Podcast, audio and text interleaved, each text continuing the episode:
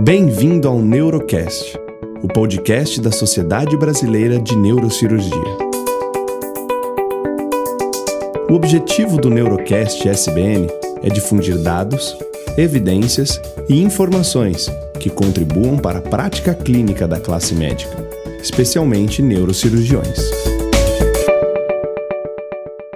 Olá, meu nome é Gustavo Isolan, eu sou neurocirurgião atualmente coordenador do Neurocast, o podcast da Sociedade Brasileira de Neurocirurgia.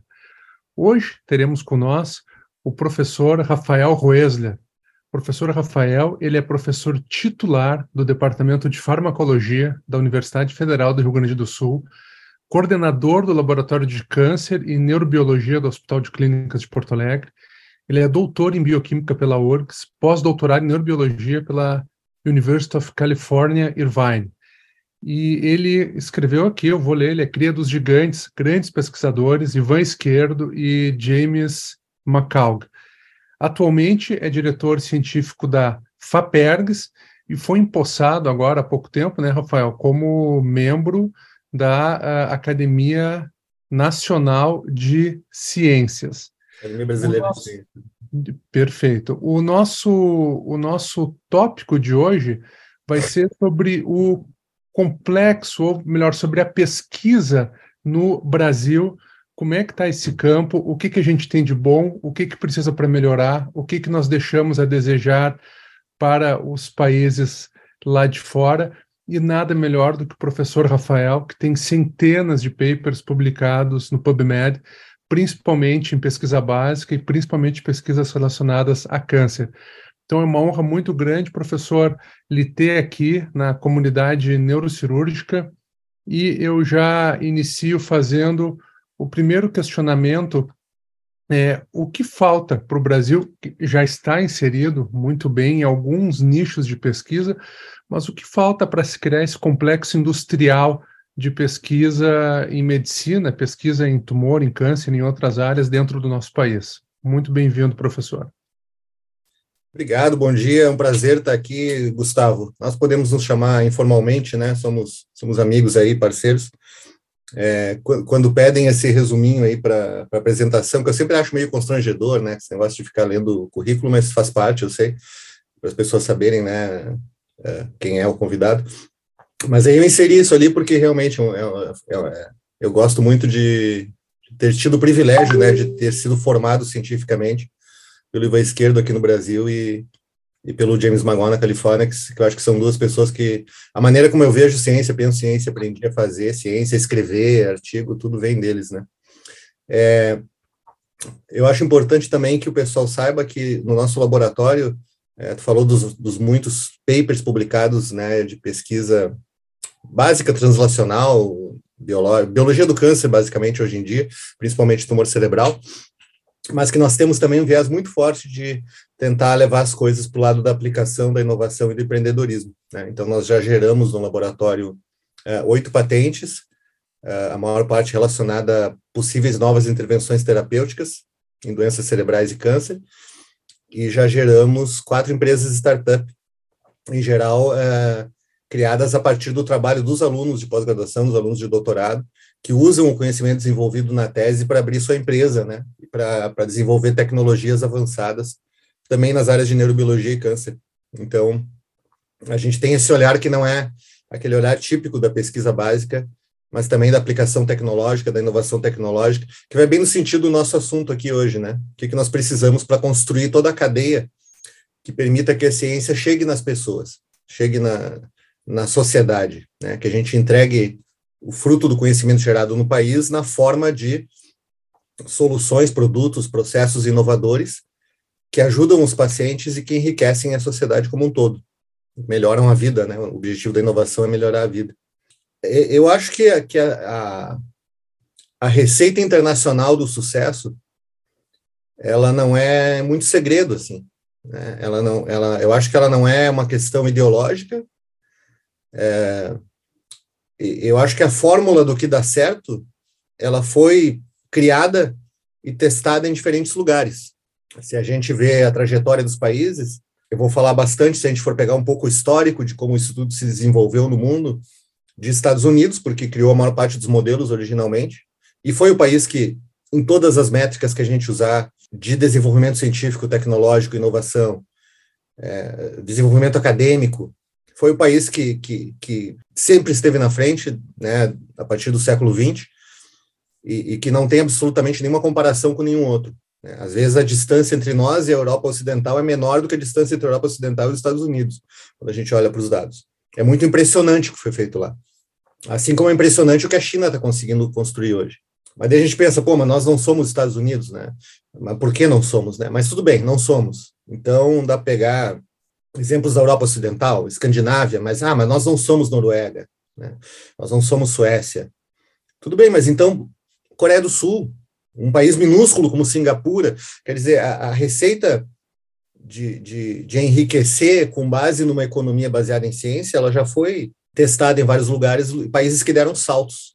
Se a gente pega o processo de, de atuação científica, né, dos grandes cientistas, a gente pensa naqueles grandes nomes históricos, Charles Darwin, Isaac Newton, Galileu Galilei, Lavoisier, esse pessoal, é, eles eram grandes mentes que meio que sozinhos resolviam, colocavam hipóteses muito abrangentes, né, mudavam totalmente o cenário das suas áreas, colocavam grandes propostas teóricas e meio que sozinhos, individualmente, eles construíram mudanças de paradigmas completas nas suas áreas. Né? A, a biologia moderna é toda, de uma forma ou de outra, baseada nas ideias de Darwin claro que com atualizações, modificações, mas ele criou o fundamento da própria ciência biológica que nós usamos até hoje. Assim como Newton, assim como, como Galileu. Então, é, mas não eram, veja que, por que, que eles conseguiam fazer isso? Porque a, a, o, o panorama do que era ciência para o mundo era diferente. Ela não era uma coisa que era um processo tão organizado, tão maciço, né? E às vezes uma mente individual conseguia a partir de reflexão e experimentação, trazer uma ideia completamente revolucionária para o campo, porque não tinha uma multidão enorme de cientistas fazendo cada uma parte do processo. Era muito baseado em poucos indivíduos com grandes ideias mudando de forma muito importante o, o campo deles. E se a gente pensa, esses caras não eram institucionalizados, né? A gente não, eu brinco quando vou dar palestra em ambiente acadêmico, assim, o, o Darwin não parava lá duas semanas do ano e escreveu o relatório para CAPES. Né? Ele, não, ele não ficava orientando os alunos de doutorado e cuidando se as teses estavam no prazo, não ficava escrevendo projeto para receber financiamentos externos. Né? Eles estavam ali meio que individualmente, às vezes tinham mecenas, um, um benfeitor que, que ajudava financeiramente nas coisas, às vezes tinha um, outro, um outro emprego normal, né, que a pessoa fazia em paralelo à sua atividade científica. O próprio Albert Einstein não foi a carreira toda um cara dedicado totalmente à atividade científica, ele teve emprego como um funcionário de, de, de escritório, né, de, de propriedade intelectual. Então, era um processo diferente. Chega um momento em que o processo da atividade científica ele se institucionaliza, ele se torna um pouco uma, uma indústria, como tu falou, não uma indústria no sentido a indústria é um sentido amplo, né? Um esforço coletivo, institucionalizado, financiado, etc. Muito disso tem a ver com a Segunda Guerra Mundial. É impressionante quando a gente volta para aquele momento e vê que muita coisa nasceu ali. Né? E tem alguns cases históricos que são fundadores de todo o processo. É, uma das coisas que aconteceu no. E aí a gente começa a ver o papel de alguns indivíduos e de algumas lideranças políticas né, e estadistas, junto com indivíduos que eram diferenciados, junto com diferentes setores. Então, por exemplo, houve um momento na ainda mais para o início do que para o fim da Segunda Guerra Mundial, em que os ingleses que já estavam sobre já estavam na guerra, já estavam sob ataque pesado da Alemanha, perceberam que precisavam de radares que fossem portáteis, radares que pudessem ser deslocados facilmente no solo e que pudessem talvez ser até colocados em aviões porque esses radares iam permitir que eles enxergassem com antecedência os aviões alemães chegando e conseguissem se proteger melhor dos bombardeios, que era um grande problema, a Inglaterra sendo bombardeada maciçamente, né, pelos aviões alemães. E eles tinham a ciência desenvolvida já para conseguir ter a base do conhecimento sobre como produzir radares desse tipo, mas eles não tinham capacidade industrial. Eles recorrem aos Estados Unidos que não estavam na guerra e não queriam entrar na guerra nesse momento. e pedem que é, tentam fazer um acordo, né, militares é, é, britânicos, em que a Inglaterra iria ceder esse conhecimento, digamos, fazer uma transferência de tecnologia para os Estados Unidos, em troca dos Estados Unidos darem a capacidade industrial para o desenvolvimento, para, para a produção dos radares e, e, ajudar na fase final do desenvolvimento tecnológico, da pesquisa que ainda faltava para isso. É, é organizada uma reunião, existia um cara chamado Alfred Loomis, que era um, um, uma pessoa muito rica na época, não sei se chegava a ser um bilionário, mas um cara muito com muito dinheiro, e que era um físico amador. Ele, ele por meio por hobby, ele tinha chegou a ter um momento o melhor laboratório de física da área de radares dos Estados Unidos na casa dele, né, num laboratório privado que ele construiu para ele, ele se divertir. O Alfred Loomis era um entusiasta de ciência e era um cara influente junto ao governo e tal. E né, ele estava nessa reunião, ele ajuda a articular isso, é na casa dele, na, numa mansão que ele tinha. Vem generais americanos, vem representantes do governo, vai ele, vem os, vem os caras da Inglaterra. O, o governo e os, os generais americanos não se interessam pela proposta. Existem histórias engraçadas desse episódio, tem um livro que conta em que os generais começam a fazer de conta que já estavam um pouco mais bêbados do que estavam, para fugir da, da, conversa e matar o assunto. E o Loomis diz: Não, olha só, isso é interessante. Ele pega os ingleses e leva para um outro, uma outra sala, e ele disse: Não, vamos, vamos fazer esse negócio. Eu vou convencer o governo americano a ajudar vocês a fazer esse negócio. E aí é, se monta um comitê, e esse comitê tem o seguinte desafio: como é que a gente faz? E aí, pensando em como desenvolver o processo, eles chegam à conclusão de que o melhor lugar para fazer a pesquisa e o desenvolvimento tecnológico que faltava seria uma universidade. Onde é que nós vamos construir um laboratório para radares que vai, vai colocar essa coisa de pé? Vamos colocar em alguma universidade. Qual universidade? Vamos colocar no MIT, né? O MIT já se destacava e tal. Então tá, vamos ter um laboratório nesse setor, nessa área, é, numa universidade em torno de um desafio específico. O desafio é chegar nos radares, ou seja, uma, o que a gente chama hoje de Mission Oriented Research. Né? Vamos, vamos fazer uma pesquisa que tem um objetivo determinado. Nós queremos chegar nesse objetivo, nesse produto. E quem é que vai pagar? Aí eles pensam e dizem, o governo federal pode pagar.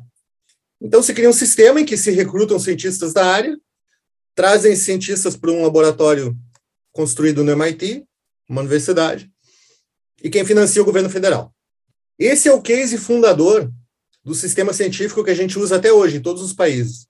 A ideia de trazer o pesquisador para a universidade, a universidade ser o polo de pesquisa e desenvolvimento tecnológico, fazer o laboratório da universidade para isso e dar dinheiro do governo para financiar isso, é o sistema que a gente usa no Brasil, na Coreia, no Japão, na, na África do Sul, né? em todos os lugares. Nós temos agências de fomento governamentais que apoiam pesquisadores em universidades. Isso nasce principalmente desse case originário da construção dos radares, se chama Red Labs, né, os Red Labs do, do MIT para construção de radares. Então, aí, aí, dentro dessa, ainda dessa trajetória dos Estados Unidos na Segunda Guerra Mundial, surge um outro grande case histórico, que é o Projeto Manhattan. O Projeto Manhattan é fundador de muita coisa no que, no que se trata de financiamento de ciência e de, de, conseguir realizar a ciência, né? com objetivo aplicado, que foi o projeto para construir a bomba atômica. Nós podemos questionar se é uma inovação tecnológica que deveria ter sido feita ou não, uma grande arma que trouxe a possibilidade de destruição do próprio planeta, né? mas foi um objetivo tecnológico que foi determinado que ia ser feito, complexo. Como é que eles organizaram o projeto Manhattan? Eles disseram: olha, uh, vai ser de novo um esforço organizado, e aí a escala do esforço aumentou muito é, acho que envolveu 130, 130 mil pesquisadores em, distribuídos por diferentes centros no país, mas tinha um, um centro principal, né, no, no, que eles construíram lá, um grande laboratório no deserto, acho que era Los Alamos, não posso estar errado, mas, é, enfim, recrutaram as melhores cabeças da área, inclusive Oppenheimer, Einstein, né, é, físicos nucleares, todos os melhores que estavam disponíveis, alguns tinham fugido da Alemanha, e como eu brinco, né, eles trancaram os caras naquele galpão, colocaram de propósito esse laboratório num lugar isolado, onde ninguém pudesse se distrair, e, e, e fala no livro, né, os livros que contam, onde ninguém de gravata pudesse chegar perto deles. Que a ideia era assim, não deixa nenhum burocrata atrapalhar os caras. E deram dinheiro à vontade, né, sem limite, basicamente, dizendo vocês cheguem na bomba atômica. E, esse, e com isso, né, com esforço governamental, de novo, é, centralizando e organizando todo esse processo. Com isso, um, um esforço que de, deveria levar aí 20, 30 anos, do ponto que a ciência estava até chegar na bomba atômica, levou três anos. E os Estados Unidos conseguem a bomba atômica antes da Alemanha, testam a bomba atômica, para meu, a meu ver, infelizmente, no Japão. Mas esse fica como outro grande case. E aí entra, entra termina a guerra, né? E entra a, a, a visão. Uh, quando testaram a bomba atômica, não era mais o Roosevelt, mas durante a guerra era o Franklin Roosevelt, né? Que quando a gente estuda, eu, eu acho assim, uma, uma das, um dos estadistas, talvez o estadista, mas um dos estadistas certamente mais impressionantes da história. Porque o Roosevelt olha para esse processo da guerra, com o projeto Manhattan, com os Red Labs, e ele chama um cara que era conselheiro de ciência do governo, que participou do projeto Manhattan, chamado é, Vannevar Bush, nada a ver com, com, os Bush do George Bush depois, mas também tinha sobrenome Bush, que era conselheiro do, do governo, muito influente com o presidente. E ele diz, é, Bush, eu quero, eu quero, ele manda uma carta provocando Bush, dizendo, Bush, eu quero que tu elabore um documento. Que eu, o que eu quero nesse documento é saber o seguinte: nós vimos na guerra que a gente mobiliza esforços do Estado mobiliza esforços nacionais, traz pesquisadores, financia, coloca uma rede de universidades, isso funciona. A gente chega nos, nas soluções que quer chegar. Nós usamos isso para a guerra. Vamos continuar com esse modelo agora para fins pacíficos? Por exemplo, se a gente conseguiu resolver a Segunda Guerra desse jeito, por que, que a gente não declara guerra às doenças desse jeito? O Roosevelt escreve isso. É, o que, que nós precisamos em termos da educação da população para a gente ter isso? O que, que nós precisamos em termos da, da qualidade das universidades para a gente ter isso? O que, que nós precisamos em termos de financiamento? Qual é o papel do setor público? Qual é o papel do setor privado? O Roosevelt faz todas essas perguntas e o Bush produz um documento, que é o documento fundador do financiamento científico no mundo, que se chama Science the Endless Frontier, Ciência a Fronteira Infinita. Tem disponível em PDF gratuitamente, é, se botar no Google, no site da, da National Science Foundation. E o, e o Bush estrutura a ideia que diria assim: os, os estados têm que passar a fazer um esforço nacional, com envolvimento federal, coordenado a partir do Estado Nacional, também com envolvimento do setor privado em diferentes ações e tal, mas com isso centralizado de forma de planejamento nacional né, no Estado, com uma ação de Estado, para que o seu desenvolvimento seja baseado em ciência. E aí, ele, ele, ele diz: nós vamos criar uma agência para isso, uma, uma, uma, entidade, uma instituição governamental que vai centralizar esse esforço no país todo. Ele cria a National Science Foundation, a NSF, que ainda existe, que é a mãe de todas as agências de fomento do mundo. Então, toda agência de fomento científica que existe na, na humanidade, na história da, da humanidade, é, usa o modelo criado pela NSF, que é financiamento federal, receber projetos de pesquisadores, julgar os projetos, pesquisadores, a maioria estão em universidades, financiar os projetos.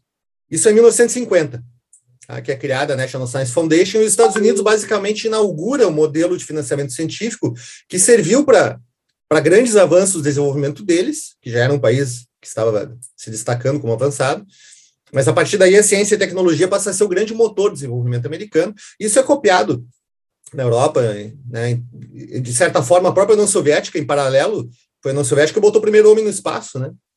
Um país também que era, que era rural, devastado pela Segunda Guerra, faz um esforço e 15 anos depois do fim da guerra estava colocando o primeiro homem no espaço. Então, isso, isso gera um modelo que define o que, que vai ser o financiamento da ciência e, e a base do desenvolvimento científico dos países. Depois a gente vai detalhar o que, que é, onde é que entra o setor privado, onde é que entra outras coisas. As startups e tal. É, pulando um pouco, vamos dar um outro case fundador. Né? O, como eu falei, a União Soviética coloca o primeiro homem no espaço. E aí os Estados Unidos, que já tinham a, a concepção, é, a União Soviética dizendo, nós vamos ser a potência tecnológica número um. Olha só, que um país com um modelo completamente diferente, né?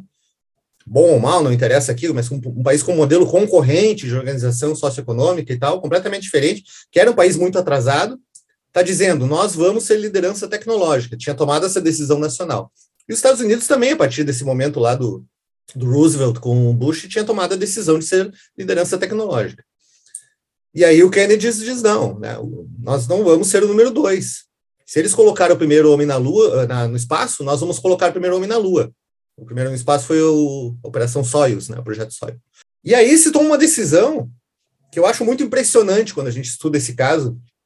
É muito impressionante em muitos níveis, né? Mas um, um Estado nacional e um país, porque aquilo mobiliza de certa forma o país, é, toma a decisão de executar uma missão. Vamos colocar o homem na Lua e vamos ser os primeiros. E essa missão era um pouco fora da casinha naquele momento. Era completamente maluca, porque a tecnologia para chegar nisso ainda estava muito distante. A, complexidade, tem um filme que conta maravilhosamente, que é o, o Primeiro Homem, The First Man, conta a história do Neil Armstrong. É, esse, esse filme, O Primeiro Homem, conta, é, mostra como, como os caras, olhando com os olhos de hoje, né, aqueles foguetes eram meio era meio bizarro como aquilo funcionava. Os caras fazendo conta no lápis e no papel de quantos graus tinham que desviar para chegar no lugar certo. E, e, quando decolava aquilo tudo apagando as luzes, aqueles indicadores todos girando, é um negócio que parece que não vai não vai, vai, vai quebrar aquele negócio, né? E deu certo no fim. Mas esse esforço do projeto Manhattan, essa decisão, vamos vamos ter essa meta tecnológica, né? Vamos ser o país que vai fazer isso. É, consumiu 2,5% do PIB americano por 10 anos seguidos. Eles colocaram 2,5% do seu PIB, que é mais do que a maior parte dos países coloca ainda hoje em ciência e tecnologia no geral, só no projeto Apollo, projeto Manhattan, não, desculpa, projeto Apollo, projeto de botar o homem na Lua.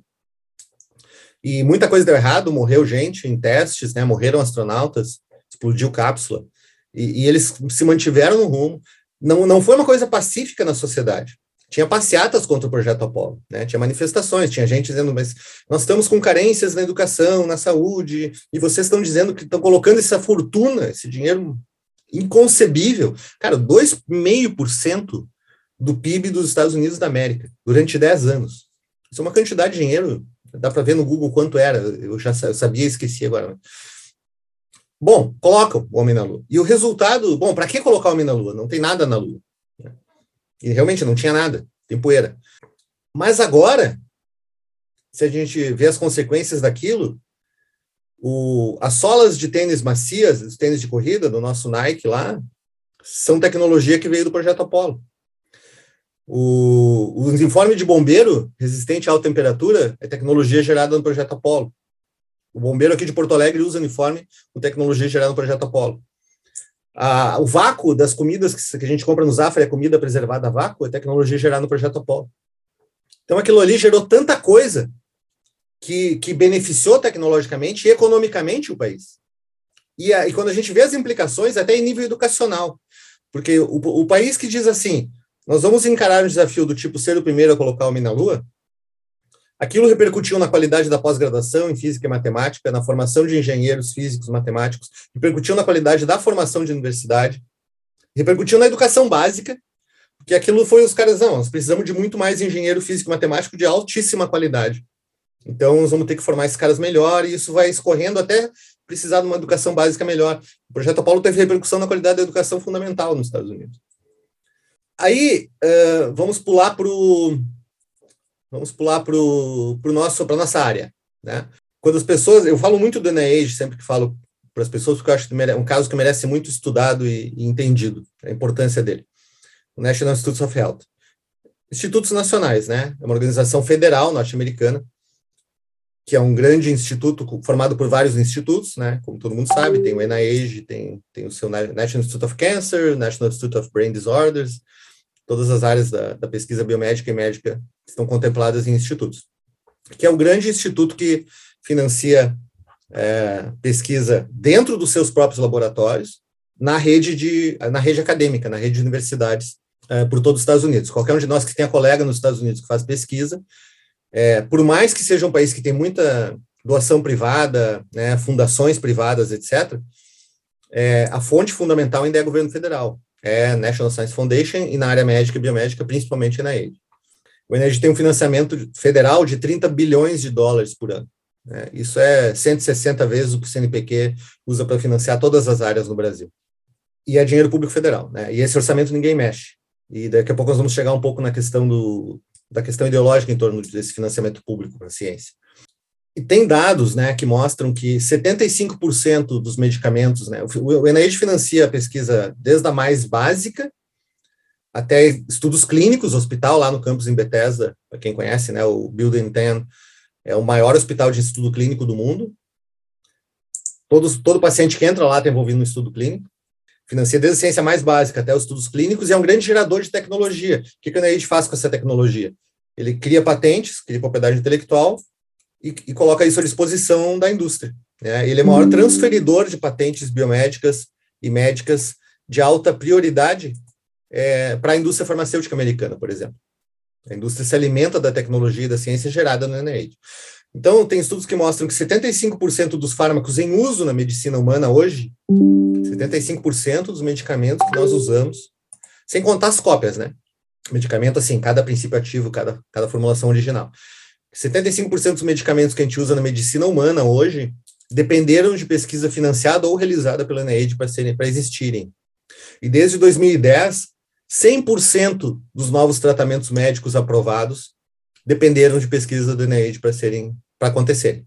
Então, nós estamos falando de uma instituição federal financiada pelo poder público que, claro, com uma forte interação com o setor privado, com royalty de patente, das suas patentes e tal, mas basicamente aqueles 30 bilhões de dólares federais por ano. Estamos falando de uma instituição que é, é responsável por praticamente todo o avanço que acontece no tratamento médico, de uma forma ou de outra. Se a gente for rastrear aquele avanço que chega no tratamento de saúde, em algum momento teve uma parte crucial que foi financiada pela NIH. Pode falar, Gustavo. Bom, até agora uma, uma, uma aula de história né, sobre a questão do financiamento. E é muito interessante para a comunidade neurocirúrgica. O DNA do neurocirurgião, geralmente, é, nós somos assim por características próprias, pelo que a gente vive, né? É, nós é, somos muito aquela questão do, do, do, de nós fazermos as coisas por nós mesmos e nós é, geralmente, é, principalmente com essas questões ideológicas, né, questão de financiamento público para algumas coisas, até te conhecer e começar a, a, ler os livros que você indicou, né, eu achava que o que devia ter muito a questão privada das empresas, né, para esse tipo de financiamento e pesquisa, até porque do que se gasta, eu vejo que é um financiamento de alto risco, porque muito pouca coisa das, dos milhares de pesquisas que são feitas, muito poucas vão virar uma medicação, alguma coisa. Então se gasta muito. E num país como o Brasil, onde existem essas desigualdades e coisas básicas, né, para serem serem arrumadas, né, mesmo que o, o, exista 160 vezes menos o valor de dinheiro para o pesquisador aqui no Brasil. Põe 160 vezes o que a gente põe em todas as áreas. O que a gente põe só na medicina, põe só na medicina o que a gente todas as áreas. Então, perfeito. Mas por outro lado, né, quando a gente começa a ver um pouco mais de fora e não com a visão médica, neurocirúrgica, né, a gente começa a pegar outros fatos da história. Você vê, por exemplo, a Toyota, que é uma gigante locomotiva do Japão, ela ficou, depois lendo, ela ficou 15 anos sem dar lucro. E o governo sim, sim. investindo dinheiro. A Embraer aqui no Brasil, ela ficou muito tempo sem, então, até se criar isso. Sim. O meu questionamento que eu faço, professor Rafael, é o seguinte: então, digamos assim, o dinheiro tem que vir, tem que ir para pesquisa, pesquisa de ponta, tem que se gastar muito. Agora, como a gente se insere e insere os programas de pós-graduação nessas pesquisas de ponta? Porque a impressão que eu tenho, quando eu fiz o mestrado, o doutorado em biologia molecular, em glioma, eu tinha a impressão que, poxa, tudo bem, isso aqui está muito bacana, mas não está na fronteira do conhecimento. Isso aqui não vai gerar, não, não, não vai gerar enfim, não vai, não vai trazer lucro para a universidade, não vai. É, como fazer um laboratório de sucesso é, ou como criar esse, essa base aqui no Brasil, essa indústria toda, desde imunomarcadores, uh, uh, ratos, né, modelos experimentais, laboratórios, o que, que precisa para o Brasil entrar nesse campo aí competitivamente? E daí a gente sabe, por exemplo, tem neuro-oncologista nos Estados Unidos, que ele fica metade do dia no bloco cirúrgico, outra metade no laboratório. Né, fazendo ciência.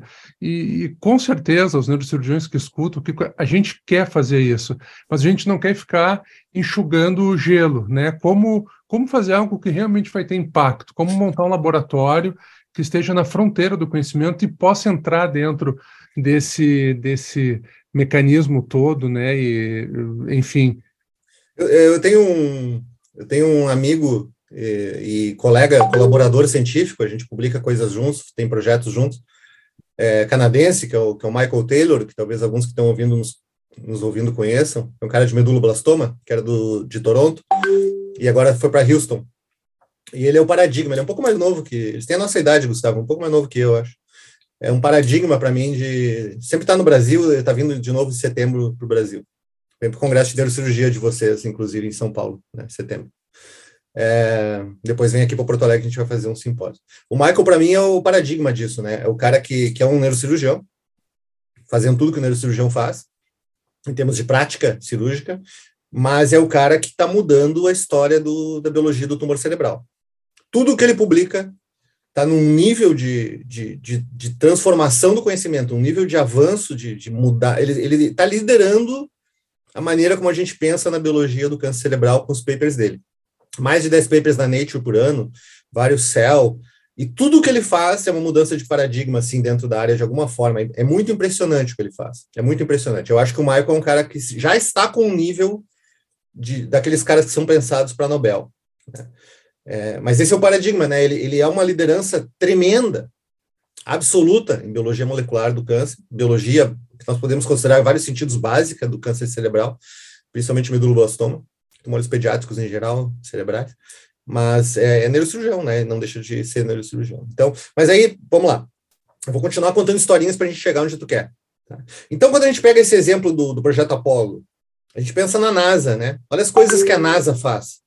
É, olha, olha a sonda em Marte, né? Olha as imagens do Hubble, tudo aquilo que nos fascina. Essas coisas, para mim, elas não são nenhuma questão de é, é, é, aventura da humanidade, né? É uma coisa que tem um valor que não, que não é nem. A gente não consegue nem medir o valor disso em termos financeiros, ou sei lá, é assim, a aventura da humanidade explorando o espaço. Isso está centralizado na NASA. E a medicina, os avanços da medicina estão centralizados em grande parte no NIH. São duas instituições que são órgãos públicos federais. São dois órgãos públicos federais. Quando as pessoas me dizem é impossível o sistema público federal funcionar, eu digo, bom, olha a NASA. De alguma forma, em algum país, de algum jeito, em algum modelo, as coisas funcionam e muito bem. A NASA, o NIH os outros laboratórios nacionais norte-americanos são os lugares onde estão os pesquisadores mais competitivos da, das suas áreas. O cara é muito competitivo, é muito talentoso, né? ele tem muita, muito mérito, ele muitas vezes procura trabalhar nesses lugares que estão na ponta. O, a história de sucesso de, dessas instituições públicas é fantástica. Não existe nenhuma instituição com maior sucesso na medicina do que, do que o NIH. Bom, é, eu tô lendo, eu tô lendo o livro do.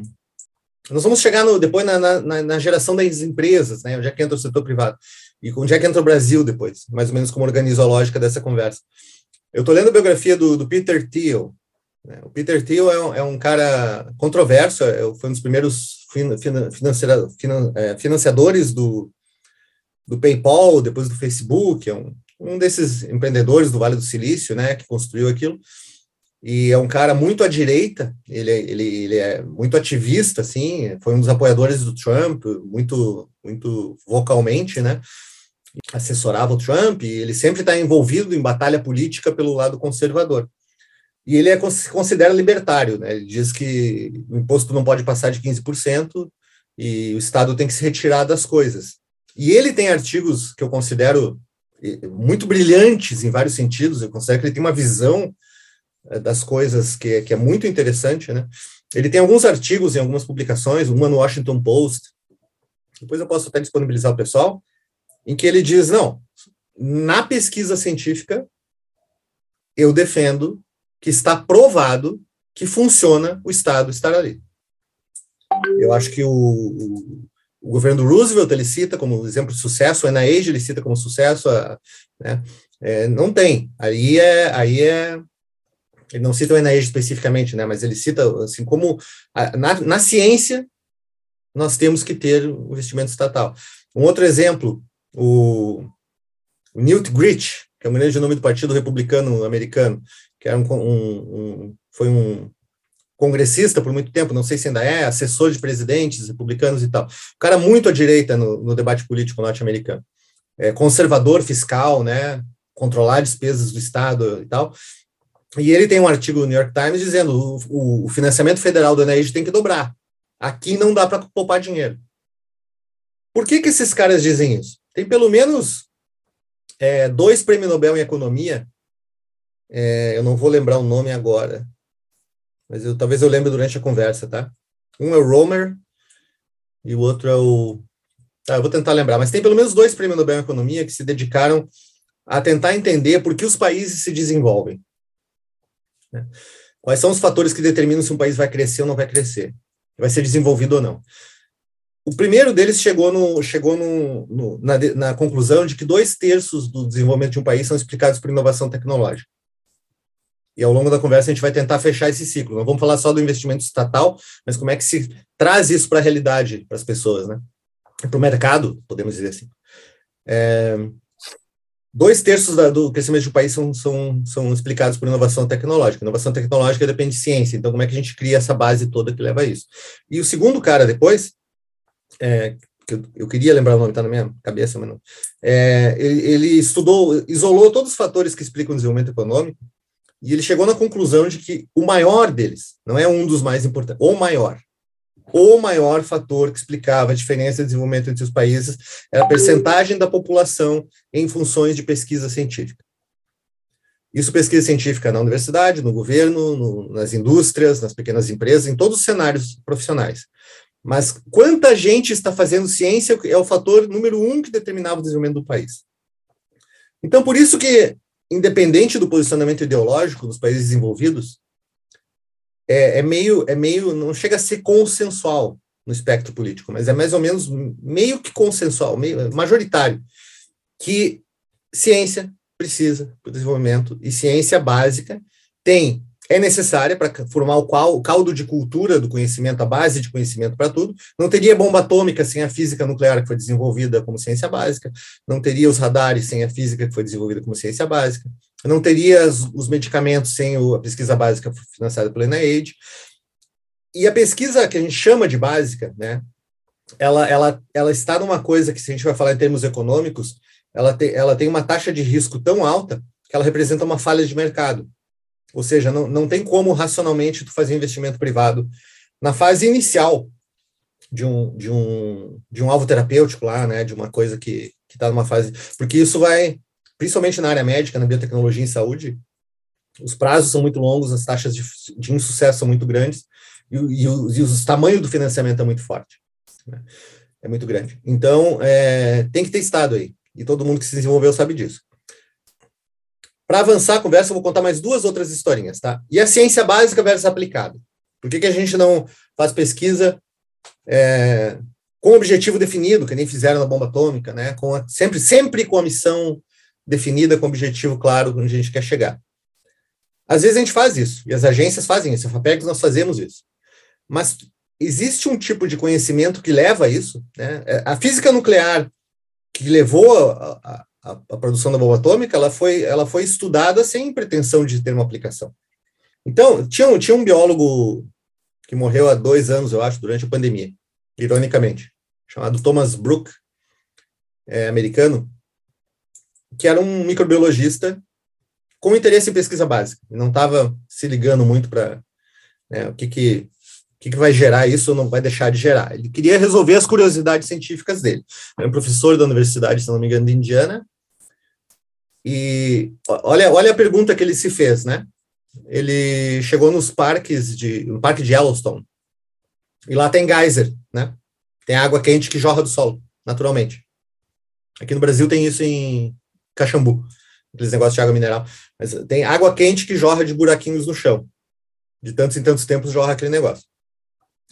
E o Thomas Brooker olhou para aquilo e pensou assim: a gente sabe que a vida está organizada mais ou menos em torno de 30 e tantos graus, né? Nosso, nós que somos animais homeotérmicos, né?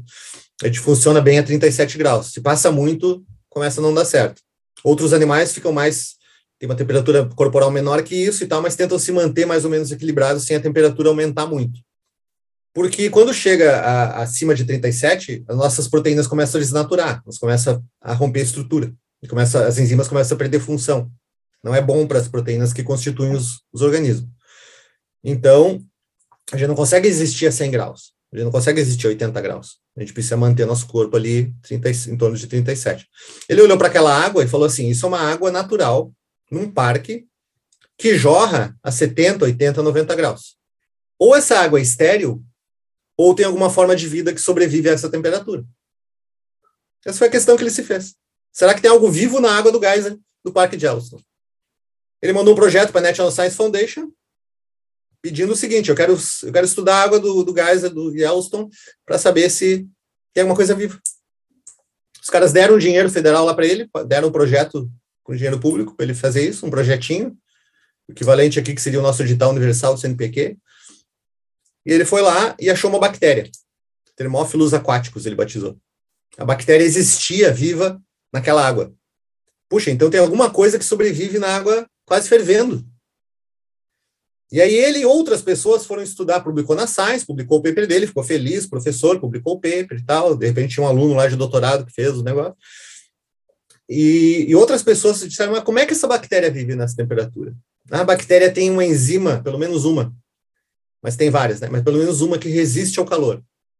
Essa enzima se chama TAC-DNA polimerase, TAC de termófilos aquáticos. Por que, que a gente tem PCR hoje para diagnosticar COVID? Por causa disso.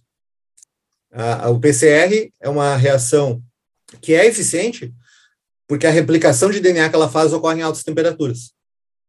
O que, que a gente usa para replicar DNA em altas temperaturas? TAC DNA polimerase. É um ingrediente fundamental da sopinha do PCR. Sensacional. É, e, e, claro, hoje a gente faz até que DNA polimerase com DNA recombinante, né? Produz a proteína, que é outra historinha que eu vou contar em seguida. Depois vou parar de contar a historinha e a gente segue a conversa. Então, o, o Thomas Brooker não sabia que existia PCR por causa da descoberta dele. Não estava nem aí. Ele queria saber se tinha alguma coisa viva na água quente. Então, é, se alguém dissesse, pô, não vamos financiar esse velho, cara, o cara quer viajar, quer dinheiro pra, público para viajar para o parque e coletar água, olhar no microscópio, que é isso? Vamos usar esse dinheiro para educação, para saúde, para sei lá o quê, para não pagar menos imposto. Se, a gente tivesse, se alguém tivesse dito isso, nós não tínhamos PCR. Então, isso ilustra a questão da ciência básica. A gente não sabe de onde vai vir a grande inovação aplicada que vai mudar a nossa vida. E, e, e, tem que ter um esforço de quem financia a ciência. Eu estou nessa posição hoje de dirigente de uma, uma fundação que financia a ciência aqui no Estado. Tem que ter esse esforço assim de semear financiamento, muitas vezes de pequena escala, pequenos financiamentos para pesquisadores individuais, com projetos, claro, de qualidade, avaliados por bancas, aquela coisa toda, mas esse, esse tipo de financiamento, esse modelo não é aquele da bomba atômica. Esse tipo de financiamento ele diz assim: nós não sabemos o que vocês querem na prática, em termos de aplicação. Não precisa saber. Corram atrás das suas curiosidades. Vamos ver no que dá isso aí. E muitas vezes sai daí a grande inovação sem que ninguém saiba. Né? Outro exemplo, daí eu termino de contar histórias. O, aí para entrar na questão da, da, da, inovação mesmo, né? É, dois caras e o time de pesquisa deles, o Stanley Cohen e o Herbert Boyer, na década de 70, e na Universidade da Califórnia, em São Francisco estava o Boyer, em Stanford estava o, o Cohen, então uma universidade pública, e o CSF, uma universidade privada, Stanford, estavam estudando biologia molecular, fazendo lá sua pesquisa, que eles achavam que era básica, seus papers e tal, e chegaram numa coisa que era uma possibilidade de modificar DNA, é, meio que recortar e, e, editar e remontar e construir sequências de DNA. Isso levou a tecnologia do DNA recombinante, né? É, que foi chamada essa, essa descoberta. Isso foi publicado lá, publicaram seus papers no PNS e tal. Todo mundo ficou feliz, professor da universidade, publicou o paper, tinha os alunos. E de novo entra um cara, uma figura, né, que era um, um jovem do mercado financeiro, um cara que era um economista, financista, que era fascinado por ciência e que não estava perdido na carreira. Robert Swenson. E ele estava meio, meio quebrado, meio sem ter o que fazer na vida e procurando o que fazer e gostava de ciência. E ele acompanhava um pouco as notícias de ciência, ele viu aquilo E ele bateu na porta do, do Herbert Boyer, na universidade, disse: Tchê, olha só, não serve para nada esse negócio aí.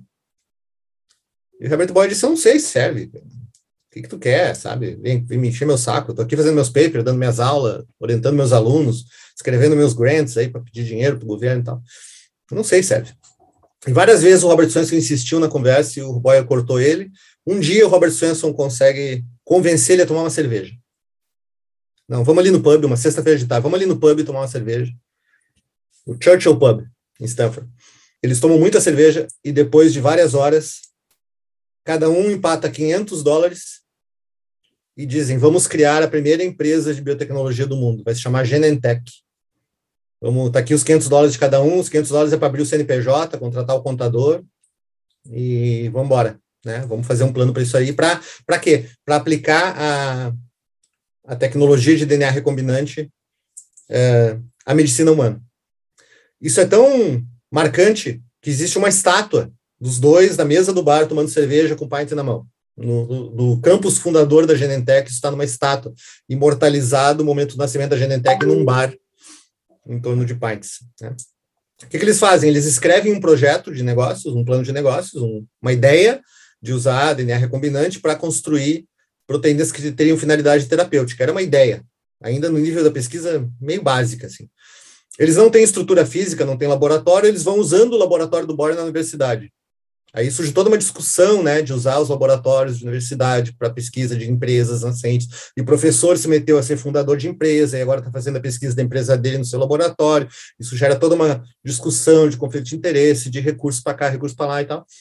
E basicamente fazendo experimentos no laboratório, mostrando as provas de conceito que aquilo ia funcionar e tendo esse plano de negócio escrito, a empresa sendo basicamente ainda um papel, não tinha um laboratório, uma fábrica, não tinha nada eles lançam o IPO, abrem as ações na bolsa, é uma das maiores aberturas de ações na bolsa é, da história da bolsa americana, se enchem de dinheiro e criam a insulina recombinante humana. Primeiro produto que surgiu da, do uso de tecnologia de DNA recombinante para uma medicação humana. Então a gente se livra de ter que usar a insulina aquela isolada de vaca, porco, etc., e passa a produzir insulina planejada e, e, inclusive com variações, né? A gente tem todas as formulações diferentes, é, planejada e desenhada em laboratório a partir dessa tecnologia. E a Genentech aí estoura, se torna a primeira empresa de biotecnologia em saúde da história, ou seja, a primeira empresa é, que usa tecnologias de manipulação de DNA para fazer produtos para medicina. E importante, a primeira startup dessa área. Porque aí é um caso fundador, porque nasce o conceito de startup. Então, a pesquisa acadêmica, que ainda estava um nível meio básico, com o professor lá fazendo um laboratório, o professor encontra um cara que é, tem uma mentalidade de mercado, que é do mercado privado, e esse cara, os dois se juntam e eles têm uma, eles passam a fazer pesquisa agora sob a instituição nova empresa tecnológica, uma startup que não tem sede, que não tem nada, que é uma ideia, e uh, usando a estrutura da universidade, eles inventaram sem querer o mecanismo da incubação de empresas na universidade, né? usando a estrutura da universidade, criam, uh, levam a geração, a, tra a, transformação daquela pesquisa em um produto humano que revoluciona a medicina. Então, esse é o caso fundador da. Aí, aí isso, a partir daquele momento, isso é 1974. E os americanos, óbvio, como sempre, entendem que esse jogo vale a pena. Olha só, a gente consegue pegar a pesquisa acadêmica e, com participação dos próprios pesquisadores, transformar a pesquisa acadêmica numa pequena empresa inovadora com alto conteúdo tecnológico. E essa pequena empresa inovadora com alto conteúdo tecnológico, a, apoiada pela estrutura da universidade, se torna entidade que consegue pegar a pesquisa e transformar num medicamento realmente levar para o sistema de saúde, levar para o mercado, enfim, e todo mundo se beneficia no processo. A universidade criou conhecimento, permitiu, eh, viu esse conhecimento se tornar algo real para as pessoas, foi é, provavelmente remunerada por royalties de patente, foi remunerada pela, pela empresa usando sua estrutura. O professor lá aprendeu muito mais coisas, se tornou um professor melhor e enriqueceu nesse processo. E se tornou um cara que também fez sua pesquisa sair do muro acadêmico e levar para as pessoas. Todo mundo envolvido na empresa ganhou dinheiro e fez parte de uma coisa boa. Todo o sistema médico do mundo inteiro ganhou. Todo mundo ganhou. Os americanos são muito bons em inventar esses esquemas em que todo mundo ganha. Coisas boas são feitas e ninguém perde nada. Né? É uma, às vezes tem uma mentalidade assim: se eu der dinheiro do governo, eu perco aqui do, do cara que pagou imposto, e se, e se, a universidade ajudar a empresa, ela perde, ela está cedendo o recurso público para uma finalidade privada e não pode, nada pode, né? Não, os caras queriam, não, olha Aquela aqui. Aquela questão ideológica de um jogo de soma zero, né? É, no, exatamente. Não existe isso, né? Exatamente, no fim dá certo para todo mundo, né? Então, é, e aí os caras, poxa, esse jogo, essa, trans, essa, essa transformação da pesquisa em pequena empresa oriunda da pesquisa da universidade, é o que vai transformar a partir de agora a economia. Surgem as startups. Na área de biotecnologia foi aí, né? Em outras áreas foi outras coisas. Já existia antes esse processo em outras áreas de outras formas. Mas assim, hoje nós sabemos que é, numa ponta o Estado, universidades, né, institutos de pesquisa federais, estaduais, financiando a pesquisa, eles vão criar uma parte fundamental do processo, que tem que ser com recurso público. Mas não é o NIH que termina o ensaio clínico fase 3, lá, randomizado, multicêntrico, aquele patrocinado da indústria, e, e licencia um novo medicamento e põe numa caixinha e vende. Não é o papel dele. Não é nenhuma universidade que faz isso. Falta alguém para a etapa final, né? Para botar o dinheiro e, e, e ganhar o produto, terminar de desenvolver o produto, empacotar e entregar realmente para as pessoas. Esse alguém agora é a indústria.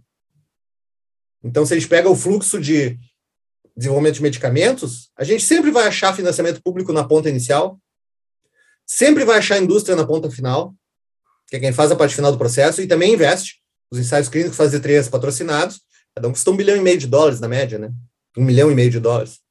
Um grande ensaio de oncologia, por exemplo, né? Fase 3, esses que levam à aprovação do medicamento. Falando em medicamento de câncer, a, a, a mesma Genentech depois, por exemplo, criou o Herceptin, né? O trastuzumab para câncer de mama Criou várias coisas a partir daí, mas enfim. Então, nós temos o, o setor público, universidades, institutos de pesquisa, financiamento predominantemente público numa ponta.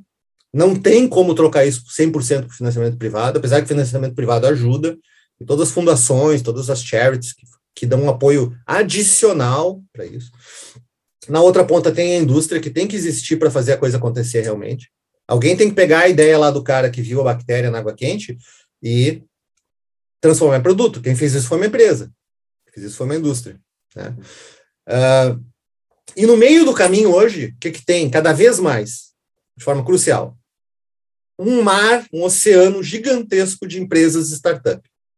Se pegar um Big Pharma hoje, dessas que a gente conhece, né? É, Merck, Roche, Bristol Myers Squibb, GSK e tal, é, Sanofi Aventis, elas fecham unidades de pesquisa, fecham, fecham, fecham, fecham, né? Extingue unidade de pesquisa dentro de casa. Pesquisa cada vez é menos feita em house. Essa é a pesquisa mais básica mesmo, que a indústria farmacêutica fazia também, né? Em, em alguma parte. E elas, bom, elas precisam de um portfólio de, de medicamentos experimentais. O que, que vai ser o próximo grande produto? O que, que vai ser o próximo grande blockbuster em produtos farmacêuticos? Onde é que elas vão achar os projetos que podem levar isso? Elas vão pescar as startups. Então, se tu vê hoje, onde é que a Roche, a Merck, a Sanofi Aventis foi achar seu próximo novo medicamento revolucionário? Ela vai nas startups e tem lá 200 startups com projetos ainda em fase meio de pesquisa, meio básica, meio, meio não, não tem ainda coisa definida, mas está indo em diferentes momentos, né? Um produto lá no início, outro produto que talvez já chegou em fase 1, não sei. E elas vão nessas startups, olham o que tem ali e compram 100, compram 200 startups e formam aí o seu portfólio, ou licenciam né, o projeto da startup, ou formam uma parceria, e aí elas montam os seus portfólios de, de novos medicamentos. E aí elas fazem a fase final do desenvolvimento para chegar lá, para ver aqui, o que, que chega lá na fase 3, que vai ser novo medicamento aprovado, que é um em cada 20 mil. Rafael, como, é mil, funciona, como é que funciona a questão por exemplo, então tem a universidade, a pesquisa básica, daí tem um aluno ou tem alguém que montou uma startup que já é uma empresa dele, e daí entra aquela empresa grande, que também é uma outra isso. ciência, tem pré-venda, venda pós-venda, é um isso. outro mundo, ok? Isso, indústria. Como então, é que funciona? Isso que eu de indústria, empresa consolidada. Tá. Existe alguma receita de bolo hoje na prática, de percentual, de quanto cada um ganha se, se um em 20 mil de moléculas testadas, uma dá certo? Como é que funciona esse ganho? Vai ter a parte da indústria? Quanto fica para a universidade? É, existe isso já uma definição ou é caso a caso? Os... Num, num caso, num caso assim, bem, bem, típico, bem livro-texto. Conta para nós mais uma história. É. Tá, Não, num caso, num caso típico, assim, bem livro-texto, uhum. é, hoje a, a, a, ciência que levou a primeira patente uhum. seria gerada numa universidade. Por exemplo, eu e meu grupo temos oito patentes. Algumas concedidas, algumas internacionais, outras nacionais em fase de análise e tal. A patente vale no país de origem ou você pede a, a patente no país de origem, depois também em outros países?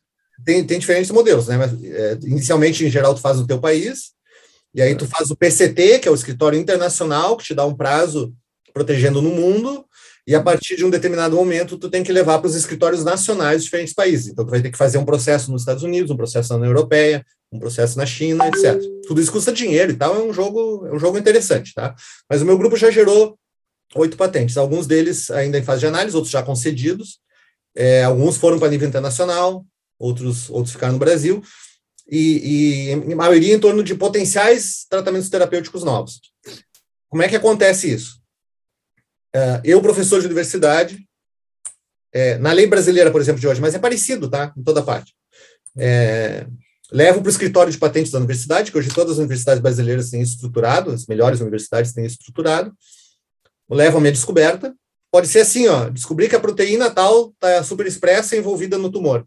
Então, vamos proteger tudo que se ligar nessa proteína no futuro para tratamento de câncer vai ser propriedade intelectual nossa. Tá? Tu vai por aí, mesmo que seja uma descoberta ainda em fase inicial. Uh, às vezes não ganha todo, todo o teu claim, né? Tu faz mais ampla e os, os, revisores lá te cortam. Não, não é bem assim, cara. Ó, faz, tu só mostra isso e não aquilo. Então vamos acalmar aí e, e o que, que tu vai conseguir proteger ou não. No Brasil hoje, por exemplo, né? A partir do momento que eu faço isso, vamos dizer que uma empresa tem interesse naquilo. Eu quero estudar, eu quero fazer um produto a partir da descoberta do Rafael. Ele vai lá no escritório de patentes da URGS, na CDTEC, e diz: Eu quero isso aí. A URGS vai, vai negociar um, um, um valor de licenciamento, ou seja, ela vai manter a propriedade para ela, mas ela vai ceder uso né, para aquela empresa, e aí aquela empresa vai passar a remunerar a universidade. Dentro dessa remuneração, existe uma uh, um terço é para a administração central da instituição, um terço é para a faculdade ou instituto dentro da universidade onde está afiliado aquele professor, e um terço é para o professor e seu time pessoa física, para o bolso deles mesmo. Né? Então, esse esquema existe. No Brasil, ele funciona, funciona, mas funciona ainda em, bem embrionário, né? Mas se a gente pega esse jogo, de novo, Estados Unidos, né? Ou podemos ver China, Europa Ocidental, é, é assim, eu acabei de ler também um livro muito interessante, que é a Decodificadora, que é a história do desenvolvimento da. Agora do CRISPR, né? CRISPR, do, da edição de DNA. Tem patentes que, que geram brigas jurídicas entre universidades, porque tem patentes que geram 25 milhões de dólares para uma universidade nos Estados Unidos. Uma patente, uma descoberta biológica. Uh, então, assim, é, aí, bom, teve startup junto, a startup entra na, na, na, na divisão disso, né?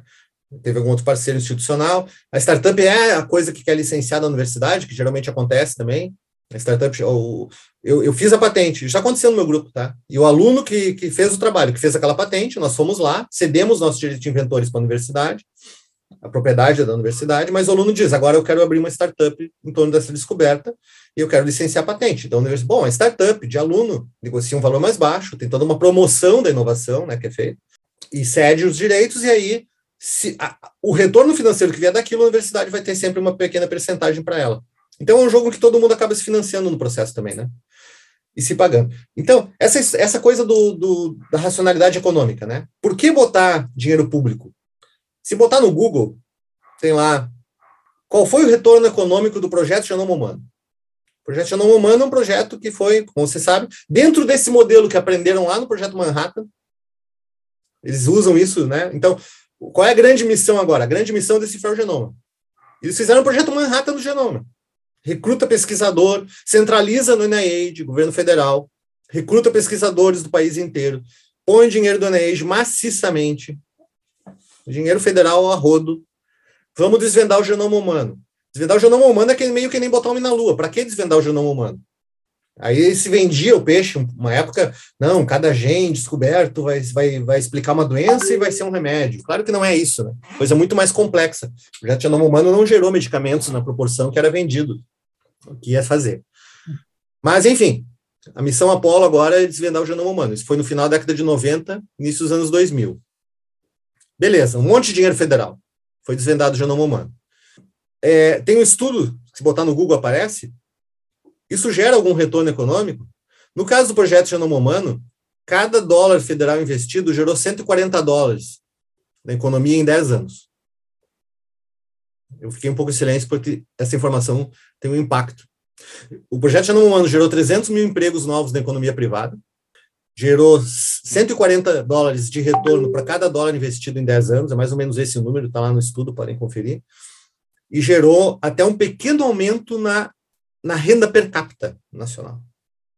Então, quando a gente pensa o que, que eu quero que o meu país seja, é, eu quero que o meu país exporte soja. Mata tudo que tem de pequena propriedade rural, de pequena criação de gado, e faz todo mundo plantar soja para exportação. É o que está acontecendo no Rio Grande do Sul aos poucos. Eu quero que meu país seja exportador de minério de ferro, que o Brasil é. Seja exportador de laranja, que o Brasil é seja exportador de frango, que o Brasil é. Nada disso chega, passa perto de dar para uma população 140 dólares por dólar público investido, ou privado. O grande dinheiro está nas coisas que têm alto conteúdo de inovação tecnológica. O grande dinheiro, a grande soberania do país, o grande desenvolvimento econômico está em exportar alta tecnologia. É isso que todos os países desenvolvidos souberam fazer, e que quem era menos desenvolvido que o Brasil, como a Coreia do Sul, se tornou muito mais, ou Israel, também soube fazer. O negócio é alta tecnologia. Ficar preso em exportação primária vai ser ser mais ou menos, ser meio pobre, com bolsões de riqueza, não conseguir financiar direito seus, seus programas sociais, não conseguir financiar direito à economia. Vai ser isso aí para sempre. A grande transformação necessária é que alguém diga: nós vamos deixar de ser o que somos e vamos ser uma economia exportadora de alta tecnologia. Nós não vamos mais ser exportadores primários, nós vamos ser vendedor de comida. Nós vamos gerar as coisas que a nossa soja, depois de processada fora, vale muitas vezes mais do que vale. Nosso minério de ferro, depois de processado fora, tudo que a gente exporta depois de processado para produtos de tecnologia, talvez a gente compre de volta pagando muito mais e tendo déficit na balança. Então, é, tem uma racionalidade econômica por trás do investimento público. Tem uma racionalidade econômica quando a indústria farmacêutica. Porque a gente diz assim: como é que se uma pesquisa tem 20, uma chance em 20 mil de virar um medicamento, uma pesquisa que diz que quer ser medicamento, tem uma chance em 20 mil de que isso aconteça, quem é o maluco que vai botar dinheiro nisso? Bom, primeiro o Estado tem que botar, porque nenhum outro maluco vai botar realmente. Depois que deixou de ser uma chance em 20 mil, porque a pesquisa avançou, avançou nos TRLs, né, no nível tecnológico, desenvolvimento tecnológico, e, e passa a ser uma pesquisa que tem lá uma chance em 5 mil, né, sei lá, mil de dar certo, ainda está com altíssimo risco. Aí a indústria farmacêutica diz assim: só que é o seguinte, a indústria farmacêutica internacional. A brasileira faz genérico e está feliz com isso e não quer ser mais que isso não, nem participa do jogo de inovação farmacêutica mundial. Ganha sua migalhinha ali do genérico e o cara tá bem assim e não quer mais nada. Uh, em geral, né? Tem exceções, honrosas exceções, tem um projeto aqui, um projeto ali, uma outra indústria que é mais ambiciosa. Como é que a indústria farmacêutica diz, poxa, como é que eu vou comprar um projeto que tem uma chance de 5 mil de dar certo? Isso é economicamente maluco. O que as pessoas usam para explicar isso, quando explicam a economia desse setor, é usar uma analogia, às vezes, de cinema. Tá? Porque o cinema é uma indústria que, em que ninguém tem modelo para prever a lucratividade do filme. Parece maluco, né? A gente acha que Hollywood sabe. Não, eu boto o Tom Cruise e eu faço um filme de ação e eu ponho esse eu ponho uma cena de sexo e ponho uma mulher pelada aqui ali, daí esse filme vai custar tanto e vai gerar tanto na bilheteria. Isso não funciona. Os caras não sabem prever. Às vezes eles fazem um filme super ambicioso com toda a fórmula para dar certo e ele ele bomba na bilheteria. Ninguém vai ver. Às vezes tem um filme independente, sem pretensão nenhuma, feito com meio artesanalmente lá, e ele gera muito mais do que ele. É um sucesso, gera muito mais do que ele gastou. Então, os caras não têm mecanismo. E eles precisam de investidor privado. Os, os diretores, produtores, eles saem na rua, né? É, chegando lá, ó, cara, investe no meu filme, seja produtor do meu filme. Pô, mas como é que é? O teu filme vai dar certo? Eu não tenho como te dizer se vai dar certo. Aí o cara diz, não, então não invisto, né? Então, é, qual é o, o, que, o que a indústria meio que migrou? É, o, o, Steven Spielberg, um exemplo hipotético, Steven Spielberg, tá? o Steven Spielberg, em vez de dizer, Gustavo, eu vou fazer um filme, é, investe no meu filme, aí tu olha e diz, pô, é o Spielberg, né? Tá, Spielberg, qual é o, qual é o modelo que tu tem para projetar um negócio para me dizer que vai dar certo? Não, pode dar certo, pode não dar, gente não sabe. Ah, é o Spielberg, mas o Spielberg já fez filme que foi que arrebentou e já fez filme que ninguém foi ver. Deu prejuízo. Como é que eu vou saber? Aí o Spielberg diz assim: não, é o seguinte, tu não vai investir no meu próximo filme. Eu te peço assim: em vez de tu botar um milhão no meu próximo filme, que pode ou não dar certo, coloca cinco milhões e eu te dou uma percentagem de todos os meus próximos 30 filmes. Aí o cara pensa, pô, dos 30 filmes próximos que o Spielberg fizer, um deles vai ou mais, vão dar muito certo. E eu vou ganhar um bom dinheiro, mesmo que eu dê mais dinheiro para ele e peça uma percentagem menor de cada filme. Essa lógica é mais ou menos que a Big Pharma usa. Se ela comprar ou licenciar projetos de, de muitas, de centenas de startups que estão fazendo, ou de universidades, ou da NIH, que estão, tem alguma coisa na, na fase ainda de desenvolvimento que pode não dar certo, um deles pode dar certo. Eles aumentam a chance de dar certo com mais escala, com mais quantidade. Aquele que der certo e for um blockbuster na indústria farmacêutica, como Viagra foi, é, ou como esses novos medicamentos é, inteligentes para câncer, molecularmente dirigidos, esse aí paga o investimento em tudo. E sobra. E sobra muito. Dá, dá, bastante lucratividade. Então é mais ou menos esse o jogo, né? Essas coisas todas elas têm que ter uma racionalidade econômica. Elas têm. Quando a gente olha para o jogo assim, Estado norte-americano, europeu, coreano, botando dinheiro a rodo em pesquisa, a, a indústria financeira, os investidores de risco botando dinheiro em startup que não tem nada para saber se vai dar certo ou não o, o, a indústria farmacêutica botando dinheiro nisso, todo mundo botando dinheiro, parece que é uma, ninguém está fazendo isso por caridade. Ninguém está fazendo isso pelo bem da saúde humana nesse só, né? Mas tem uma racionalidade econômica, porque senão o jogo não funciona. E o que, que a gente chegou à conclusão da conversa, que agora eu vou, vou meio que parar, e depois a gente fala do Brasil. Que, que nessa, nessa coisa toda, é, tu tem que ter, como tu falou no início do sistema industrial, eu, eu vou chamar de cadeia produtiva, né? Tem que ter a cadeia produtiva completa tem que ter a pesquisa básica, de alto nível, em grande quantidade, com financiamento maciço, continuado. Isso é setor público majoritariamente em qualquer lugar. Isso é universidade, instituto público majoritariamente em qualquer lugar. Tem que ter o, o, o intermediário da startup, que hoje é a entidade que pega a pesquisa em todas as áreas. Todas as áreas, né? A startup pega a pesquisa que está sendo gerada e traz para um ambiente ágil, desburocratizado, de pequena empresa, em que ela consegue levar aquilo adiante com mais eficiência e colocar à disposição do mercado da, da indústria maior, e tem que ter a indústria consolidada a fim de pegar essa tecnologia, a fim de ser uma indústria tecnológica, que investe em alta tecnologia, que quer o produto revolucionário, que quer ser ela que criou o produto revolucionário, ela não quer copiar, não quer importar. Quer ser ela, porque ela vai ganhar mais assim. Ela vai estar na ponta, ela vai ter soberania de mercado. Né? Então, se alguma dessas pernas está manca, se o financiamento público é descontinuado, não tem uma certeza de que isso vale a pena, o negócio é meia boca, né? diminui, depois aumenta, não sabe bem o que fazer, começa a dar errado. Ah, se o setor acadêmico, o setor acadêmico do Brasil ele, ele tem muita coisa com muito potencial, né? ele não é um fracasso, tem muita coisa na universidade. E hoje existe o um sistema de inovação meio construído, né, para que as universidades, as, as, agências de fomento, como a que eu dirijo, é, fazendo financiamento mais dirigido para a inovação, em grande parte, e com essas ideias de projetos que levam a produtos específicos, e induzindo a academia a ir para esse lado, e muita gente indo, e gerando patentes, e tem estrutura legal e, e, administrativa para isso. O, o, processo na academia brasileira não é um fracasso, ele, é, ele, é um, ele, é um, ele tem muito sucesso, inclusive, principalmente no sistema federal né, de universidades. Mas, mas sempre tem essa descontinuidade, essa coisa que não é assim, né? Não é, ah, não tem um financiamento suficiente, tem questões burocráticas, tem questões regulatórias que atrapalham, não tem essa decisão forte de ir para. Vamos, isso aqui vai ter que dar certo, né? Aí tem que ter as startups. Se não tiver startup, hoje em dia a coisa não anda. A conversa é muito mais eficaz com a startup no meio do que o setor acadêmico e público conversando diretamente com o setor privado, grande, já estabelecido, a indústria. Tem que ter indústria querendo inovar. E quem tem tudo isso faz o sistema funcionar. Então, como eu disse, o segredo, não tem segredo. Economia desenvolvida baseada em ciência e tecnologia. Isso está estabelecido na pesquisa econômica. Tem dois ou mais prêmios Nobel que mostram isso. Não tem. Economia desenvolvida baseada em alta tecnologia, uma economia tecnológica exportadora de tecnologia. Isso é a diferença entre o país subdesenvolvido e o país desenvolvido. Isso é a diferença entre o que consegue se desenvolver e o que não consegue.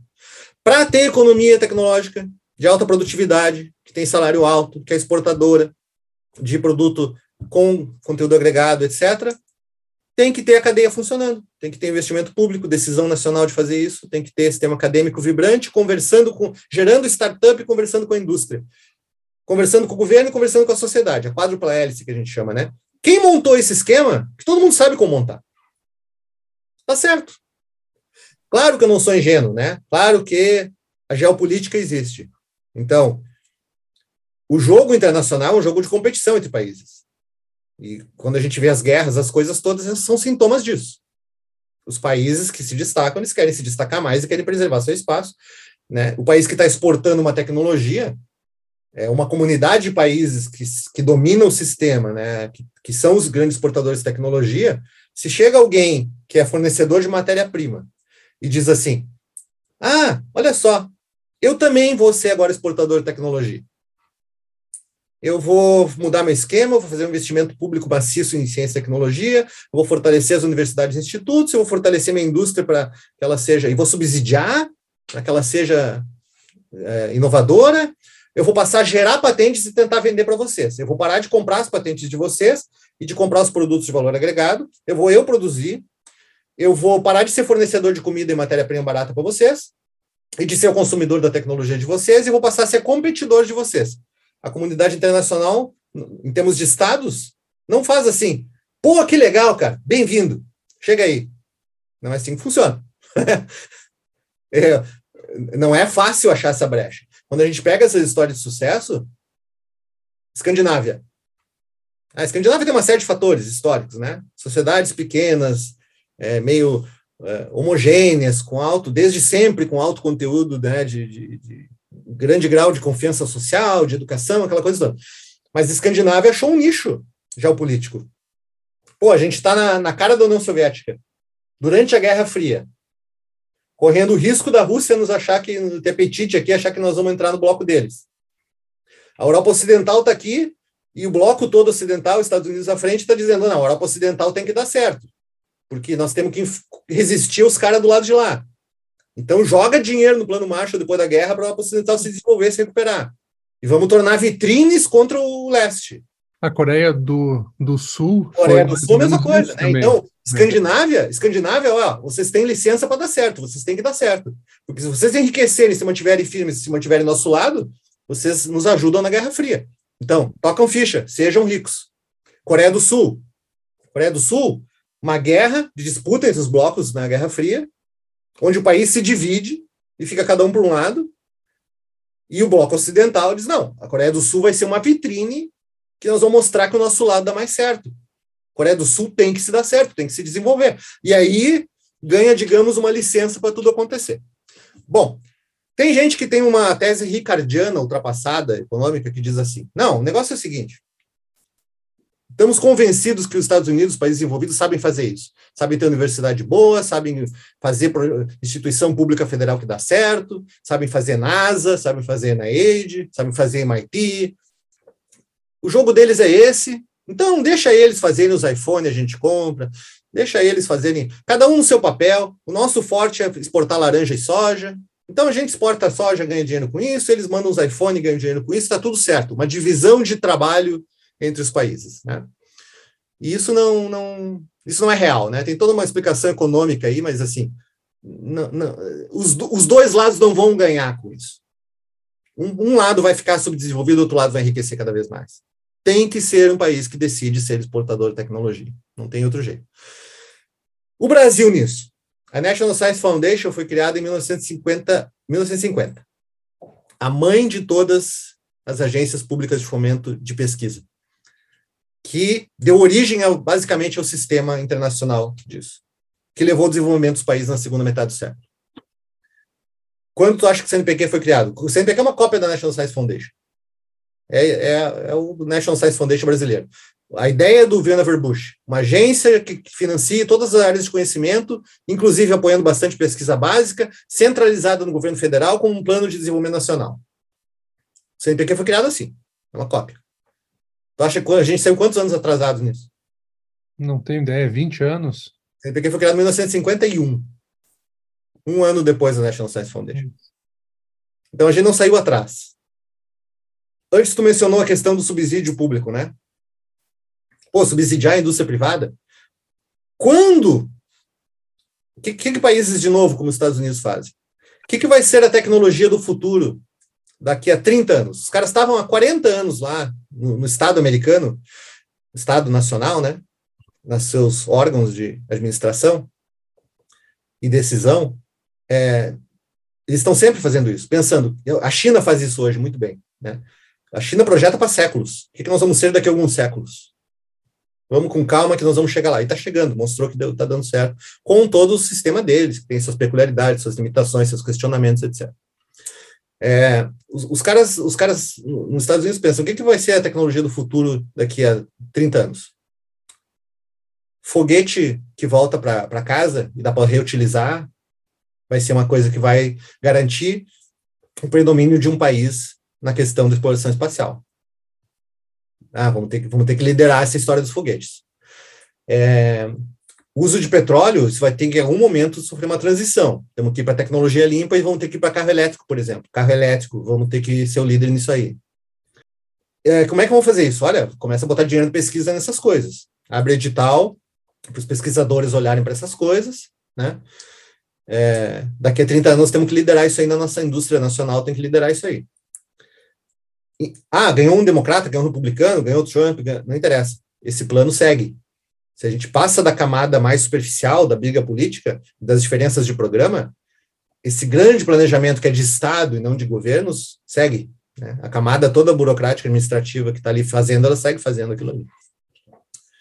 Uh, financia a pesquisa maciçamente. De repente, ó, tem um moleque aí que veio da África do Sul, que é um cara brilhante e tal, que ele disse que vai fazer uma empresa, uma startup de foguete que volta para a Terra e vai fazer uma startup de carro elétrico, não sei o quê. Nós queremos essas tecnologias, queremos que seja uma empresa americana que lidere. Queremos. Então, dá força para esse moleque. É. Aí na narrativa, eu acabei de ler também a biografia do Elon Musk. Elon Musk. Na, na, na, na, narrativa, né? São os grandes gênios empreendedores isolados que eles são, tá? Eu admiro esses caras assim, visionários que, que arriscam tudo, que, que se entregam naquilo ali de uma forma, né? Lideram, são líderes mesmo. Mas assim, nada que existe dentro de um iPhone existe que não tenha sido gerado por pesquisa pública antes. Não existe Apple sem esse investimento em tecnologia feito pelo Estado Nacional Americano antes. Então, é, o Elon Musk conta, e eu tenho um slide que tem o tweet dele agradecendo a NASA. Ele conta que ele chegou em vários momentos na, na SpaceX a a estar tá uma semana da falência. Diz assim, eu, eu não consigo pagar minha folha de pagamento do mês. Eu vou fechar, porque são empresas que não lucram. A startup, tipicamente, ela vai no vermelho na área biofarmacêutica por décadas, pegando dinheiro de, de governo, pegando dinheiro em todo mundo. De novo, quanto mais evoluído o país, mais dinheiro de governo. Pegando dinheiro, o NIH financia muito startup pegando dinheiro de financiador privado, aquela coisa toda, venture capital, tudo isso é mais desenvolvido nos países é, desenvolvidos, né? A gente aqui tem isso ainda, tem isso já funcionando, até vibrando, é um momento interessante, mas ainda em forma embrionária, menos do que precisa ter. Mas elas vão no vermelho, ou seja, ó, eu tenho uma coisa aqui que daqui a 20 anos, 30 anos pode ser lucrativa, mas tu vai ter que apostar em mim e arriscar, porque nós vamos fazer muita pesquisa antes. Então, isso é típico, isso é normal. Não é aquela coisa assim da, da, da tecnologia de informação, que o investidor chega ali e dá para o moleque um dinheiro na startup dele e ele sai com o aplicativo daqui a dois meses e ganha um dinheirinho com o aplicativo. Não é isso. O jogo aí é muito mais pesado, é muito mais alto, muito mais prazo, muito mais dinheiro envolvido. Então, o Elon Musk diz, ó, oh, eu estava eu tava para falir três vezes na SpaceX, por exemplo. Sem dinheiro para pagar a folha de pagamento do mês, eu ia fechar. É, deficitário, muito deficitário, até hoje é. E a NASA salvou duas vezes e o Departamento de Defesa americano salvou outra. Não, a SpaceX não vai quebrar. Nós vamos subsidiar esse menino. Deixa ele ser o mais rico do mundo. Tá? Deixa ele. É, não tem problema. Deixa ele dizer que é ele que fez tudo. Porque isso aí é tecnologia de interesse nacional. Então tem subsídio. Tem subsídio, tem apoio, tem, tem grant, tem contrato público. Tem tudo isso. Tem o poder de compra do Estado indo em direção à política de Estado para o país ser líder naquela tecnologia ali na frente. Professor Rafael, para evitar a fuga de cérebros daqui do Brasil, que são são pessoas muito boas, né? Eu acho que a cultura aqui do brasileiro, todos na área de medicina, biologia, pesquisa básica, todos se destacam lá fora, né? Quando quando quando vão, para evitar, claro, além do financiamento público, o que mais teria que ter, na sua opinião, para evitar a pesquisa? Talvez uma startup começar a fazer a contratação de biólogos, de, de como é que fecha essa, eh, enfim, essa essa conta? Ou é só ou é só dinheiro público mesmo? Não, não, não, não pode ser. De novo, tem que ter tudo. Tem que ter toda a cadeia funcionando, com o público no seu papel e o privado no seu papel e o dinheiro de todo mundo. É, mas então, o Brasil, né? É, isso que tu mencionou, Embraer, né? A gente tem esses casos, assim, meio que isolados, meio que não são, assim, parte da constituição da ideia de país que a gente tem, né? De repente, um cara brilhante, visionário lá, o Brigadeiro, disse: Não, vamos montar, lá nos anos 50, eu acho, vamos montar uma escola de alto nível de engenharia aeronáutica. E surge o ITA.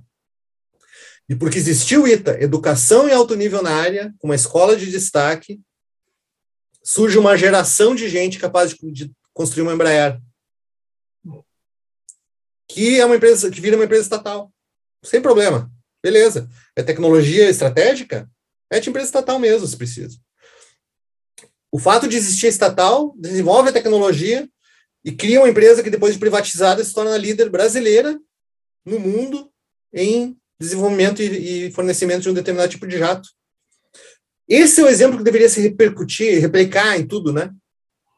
É, do Brasil que deu certo, assim. Tem a Embrapa, empresa estatal, mas a, a tecnologia de, de, de agropecuária que a gente tem né? A capacidade de trazer um pouco mais de valor agregado de exportação tecnológica na agropecuária que a gente tem, é, vem muito daí, tem massa crítica, tem gente. É, tem, tem vários exemplos, tá? Mas são exemplos sempre, de novo, não é aquela coisa assim, né? É um plano nacional decidido e tal, e vai, o Brasil vai ser isso. A economia do Brasil está montada para ser exportação de produto primário e especulação financeira. Ela está montada sobre esses dois pilares. E o resto vai sobrevivendo e vai se metendo no meio. O Brasil se desindustrializa progressivamente há pelo menos, pelo menos 20 anos, talvez 30, independente do governo que chega. Ele está progressivamente se desindustrializando. No panorama mundial, em relação à tecnologia mundial, voltando para trás, enquanto os outros estão andando mais para frente. Bom, nós teríamos que ter um ambiente propício que dê perspectiva a quem quer ser um profissional que trabalha com ciência e tecnologia, ele não precisa ser professor universitário, não precisa ficar na universidade. Ele pode ser um cara que está fazendo ciência e tecnologia na clínica de neurocirurgia, pode ser um cara que está fazendo ciência e tecnologia no hospital público ou privado, um cara que está fazendo ciência e tecnologia na indústria de equipamentos para neurocirurgia ou de medicamentos. É, é, tem, tem, que ter um, tem que ter uma formação coerente com essas necessidades do país, que eu acho que a gente está defasado, na pós-graduação, é uma formação ainda muito voltada para um viés, para um perfil acadêmico só, né, e para um perfil acadêmico também que não, não é mais o mesmo que devia, não é mais o mesmo que, que acham que é. Uh, uma, oportunidades de trabalho que as pessoas enxerguem, para que, que eu vou ter um doutorado no Brasil? O cara tem um doutorado nos Estados Unidos, na área biológica hoje, as empresas de biotecnologia disputam a tapa com salários que é o dobro do de professor universitário, salário inicial. É, para que ter um doutorado no Brasil? Será que a, o mercado, a indústria brasileira está interessado nessa titulação? Né? Ou para vai aumentar meu valor de mercado como profissional? Se eu sou um farmacêutico, um biólogo, um médico interessado em pesquisa, o que seja? né? ou vai ser uma coisa assim para para entrar no mercado acadêmico ou para eu, eu achar, né, para ser um título que me dá uma, uma né, um, um destaque, uma vaidade, uma coisa, para quê? Então, nós temos que ter uh, indústria sedenta de inovação. Por que, a indústria brasileira contrata pouco doutor? Para farmacêutica, por exemplo. A indústria em geral brasileira não está interessada. Né? Com exceções, eu visitei a semana numa missão da Fiergs, eu sou do Conselho de Inovação da Fiergs, Federação de Indústrias aqui do Estado. Visitamos Pelotas, a gente faz visitas em regiões, né? E conheci a LifeMed. LifeMed é uma empresa aqui de Pelotas. Tu é de Pelotas, né? Não, não, mas eu fiz a faculdade. Lá, é, a é uma empresa de que está com telemedicina, alguma coisa assim. É, não, tudo, equipamentos médicos, é, uhum. respirador, uhum. é, sistema de, de gestão do paciente na UTI, desfibrilador, LifeMed faz tudo isso. Eles são uma empresa com forte conexão com a universidade, com é, apoio digital público para pesquisa, que contrata doutor e mestre. Então tem muitos casos né, legais. Não é todo. O Brasil também não é essa, essa porcaria. O Brasil é uma economia sempre dos primeiros 10 PIBs do mundo, 15 PIBs do mundo, no pior dos casos, né? Uh, então tem muita coisa acontecendo. Então tem que ter esse ambiente. Pô, de repente eu vou conseguir trabalhar numa Life Med se eu não quero ficar na universidade. Vou fazer doutorado porque eles contratam lá. De repente a indústria farmacêutica brasileira começa a fazer mais projeto de alta tecnologia, de risco, de medicamentos novos, radicalmente inovadores, a partir de pesquisa brasileira. Existem coisas nesse sentido conheço o trabalho da Eurofarma, né, que, que, e tal, que, que tem projetos muito legais, muito inovadores no, jogo, no, nível do jogo que a gente vê na indústria internacional. Uh, mas tem que ter isso disseminado, né? É, tem que ter muita startup, está tendo muita coisa acontecendo, é, tem um ambiente muito vibrante, muito propício, desde metade dos anos 2000, tem muito apoio, tem muito dinheiro federal, tem muito programa de apoio nas instituições, no, SEBRAE, no BNDES, FINEP, Amprotec, todo mundo mobilizando para um esforço de inovação nacional, no sentido daquilo que a gente está falando que tem que ser. Muita gente trabalha nisso, né? Muita gente está fazendo isso. Em órgãos de governo, tem muita gente fazendo isso bem feito, querendo fazer. Mas, assim, por que, que a gente forma um monte de doutor em biologia molecular, em farmacologia? Eu oriento doutores em biologia molecular, farmacologia, medicina e tal. Já formei mais de 26 doutores, né, como orientador entre 25 e 30 doutores. Por que, que nenhum deles resolveu abrir uma empresa para fazer biofármacos, mesmo que não sejam os, mesmo que, que não sejam só biofármacos inovadores, para fazer eritropoetina, para fazer, para vender para o SUS? Por que, que nenhum deles enxergou isso como possibilidade? E se for buscar financiamento público, tem para isso no Brasil. Eu acho, eu acho, que, em parte, Rafael, existe um desconhecimento também. A pessoa uma coisa cultural, o doutorado de academia por academia, né? Isso da, mesmo. Academicismo pelo academicismo. Eu quero ter o paper. Eu acho que esse tipo de podcast, principalmente para a nossa comunidade neurocirúrgica, que a princípio praticamente todo mundo que entra em medicina tem que desenvolver um pensamento pragmático e não, dependendo da universidade, um pensamento artístico, né? mas é um pensamento prag pragmático. Acho que o professor Rafael ele nos traz aqui esse pragmatismo de uma maneira muito realista, né? mostrando que sim, o Brasil hoje ele está atrás por escolhas, por escolhas, né? Tem uma parcela da população que quer, mas o que está dentro? O que está dentro do nosso eu, né? Como neurocirurgião, como médicos, né? A pesquisa está dentro de nós. Quando a gente vê o nosso paciente, a gente elabora as hipóteses, eu acho que esse podcast ele tem o potencial, sim, de nos trazer um conhecimento novo muito grande, saber que nós estamos atrás, mas eu acho, Rafael, que planta uma semente muito legal. Plantou em mim, eu não tenho dúvida que planta. Muitas vezes a, a, os neurocirurgiões estão fazendo pesquisas e pesquisas nas universidades, mas uh, onde é que a minha pesquisa ela vai entrar nesse mercado que faz, o, que faz a coisa acontecer, sabe? Eu acho que é isso que se, que se quer buscar, e eu acho que esse teu podcast foi magnífico, foi sensacional, está sendo ainda, né? Eu não estou interrompendo, né? Mas é, é eu acho que teu sonho, futuro da pesquisa no Brasil, você que está dentro, já falou do financiamento público, da mistura com a empresa, mas como fazer para tentar mudar essa mentalidade, né? Como, como, um teu sonho, como é que você imagina assim o Brasil competindo, dando cotovelada, né? Que é como você falou. Tem o uh, acho que é prêmio Nobel de Economia. Então, tem, tem um sul-coreano que ele escreveu. Robert livro... Solo. Robert Solo é um dos prêmios Nobel que eu não lembrava o nome, lembrei agora. É, ok. Tem um sul-coreano que ele escreveu um livro chamado Chutando a Escada, que é mais ou menos assim, né? Os países ricos che chegaram lá, mas aquela fórmula que daí os países pobres querem tentar conseguir para chegar no mesmo patamar, isso não é uma coisa de, de, de pensamento ideológico, ó, eles tratam mal a gente. Não, pessoal, esse é o, esse é o mundo. Em algumas coisas, o mundo pode ser soma zero, sim. Em outras, não, mas pode ser soma, soma, soma zero, quando o mundo decide que país tal tem que produzir alimento e a gente vai produzir coisas com maior valor agregado. Daí é soma zero. É, então, isso existe, mas o Brasil é um país continental grande e eu acho que a gente tem um potencial muito grande para pesquisa. Bom, Rafael, a, a Sociedade Brasileira de Neurocirurgia é a terceira maior do mundo. Eu não tenho dúvida que a neurocirurgia, a gente fala isso né, de vez em quando, né? Mas eu não tenho dúvida que a neurocirurgia que nós fazemos aqui no Brasil tem entre as melhores do mundo, tem algumas do, do, do enfim, né? Dependendo da doença que o paciente for, eu, eu acho que é muito melhor ele estar tá aqui do que estar tá em qualquer outro lugar. Nós temos um SUS que, bem ou mal, é um sistema que, que para muitas coisas funciona, ele não é perfeito, claro, mas tem um sistema também para privado de medicina que é muito bom, não fica todo um país com uma medicina socializada, como em muitos países da Europa, que a coisa é puxada para baixo, minha opinião, é puxada para baixo sim. Então, eu acho que a gente. E o Brasil é um país, é uma, é uma land of opportunities. É, você está aqui, você faz as patentes, é, nós acompanhamos mais de 300 papers aí no PubMed, em revista top.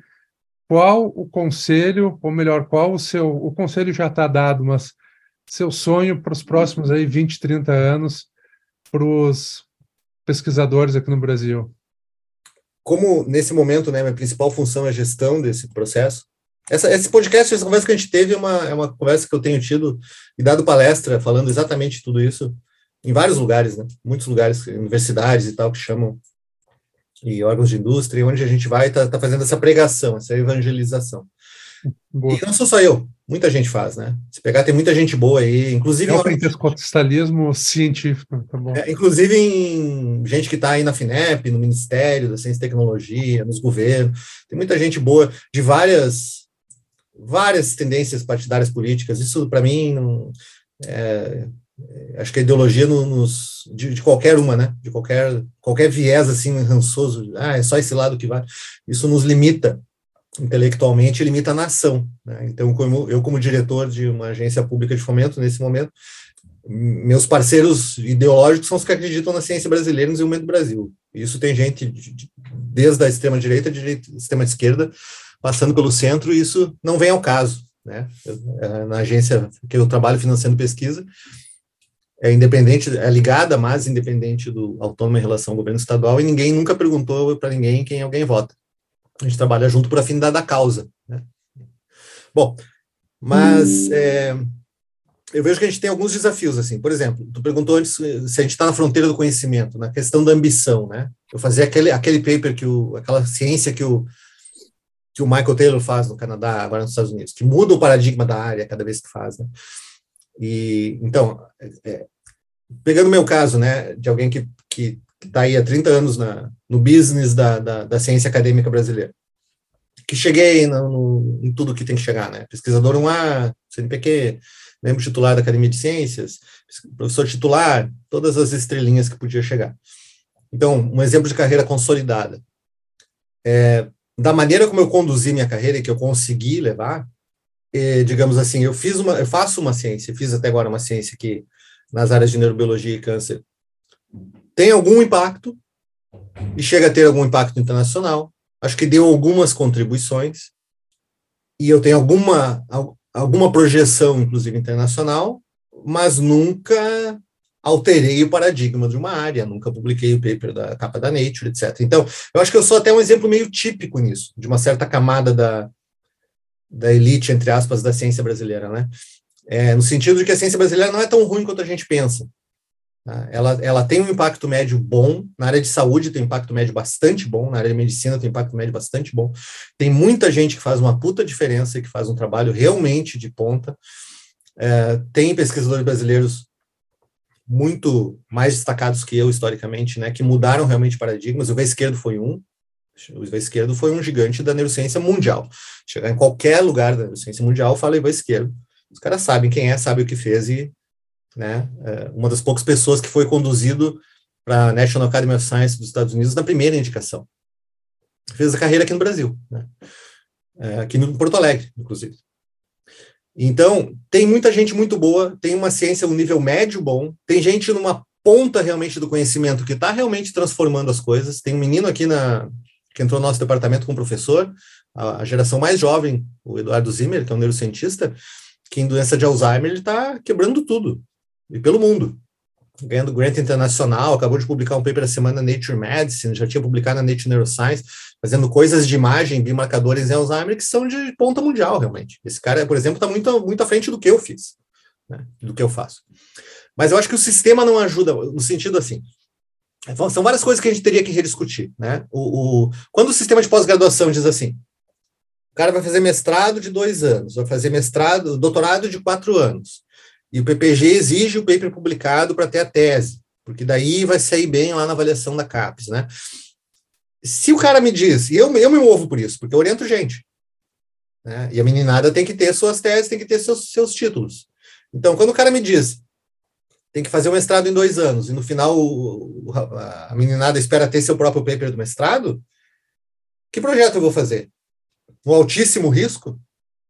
A coisa lá da ponta, que pode dar muito certo ou muito errado. Não, eu tenho que fazer uma coisa segura.